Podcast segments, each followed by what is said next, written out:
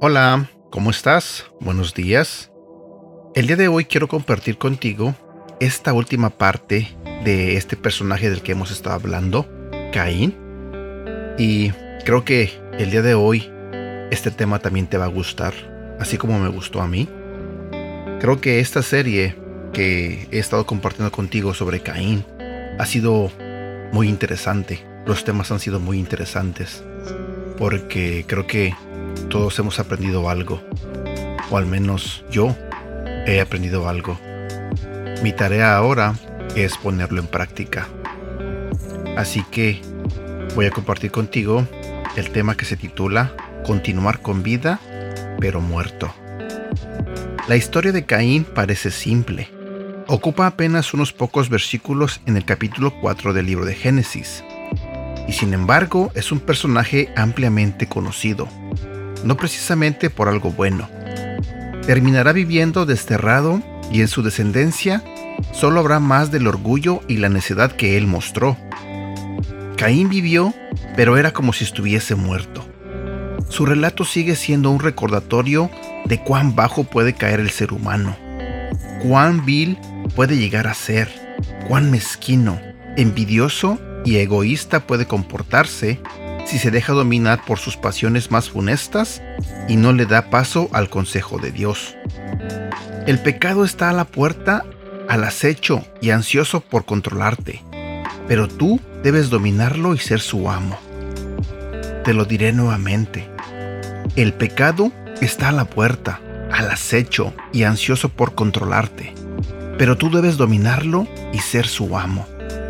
Debería ser una lectura esperanzadora, Podemos dominar el pecado, podemos estar por encima de nuestros instintos y hacer lo correcto.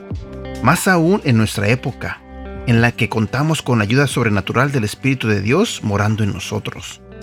La elección sigue enfrente nuestro, así como la oportunidad de enmendar nuestros caminos si hubiésemos fallado. Escojamos lo correcto, dejemos al Espíritu obrar a través de nosotros y vivamos una vida de libertad en la que nuestra naturaleza caída está completamente sujeta a Cristo. Puntos para reflexionar.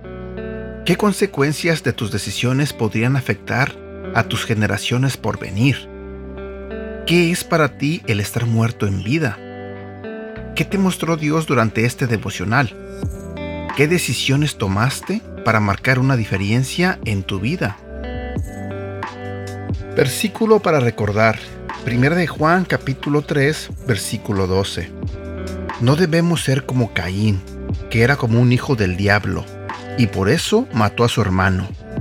¿Y por qué lo mató? Porque lo que Caín hacía era malo, y lo que hacía su hermano era bueno. Creo que el mensaje principal de estos devocionales sobre el tema de Caín es que no tenemos que ser como él es que no debemos tener pensamientos como los que tuvo él. Y más que nada, no tenemos que hacer acciones como las que él hizo. Así que tratemos de vivir de una manera diferente a como vivió Caín, a como fue Caín.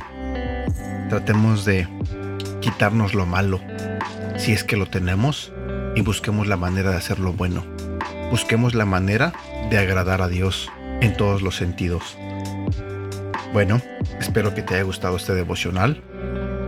Espero que puedas compartirlo con alguien que sea cercano a ti, un amigo, una amiga, con tu novio, con tu novia, con tu esposo o tu esposa, o quizás con tus vecinos o vecinas. Bueno, ayúdame a compartirlo y nos vemos para la próxima.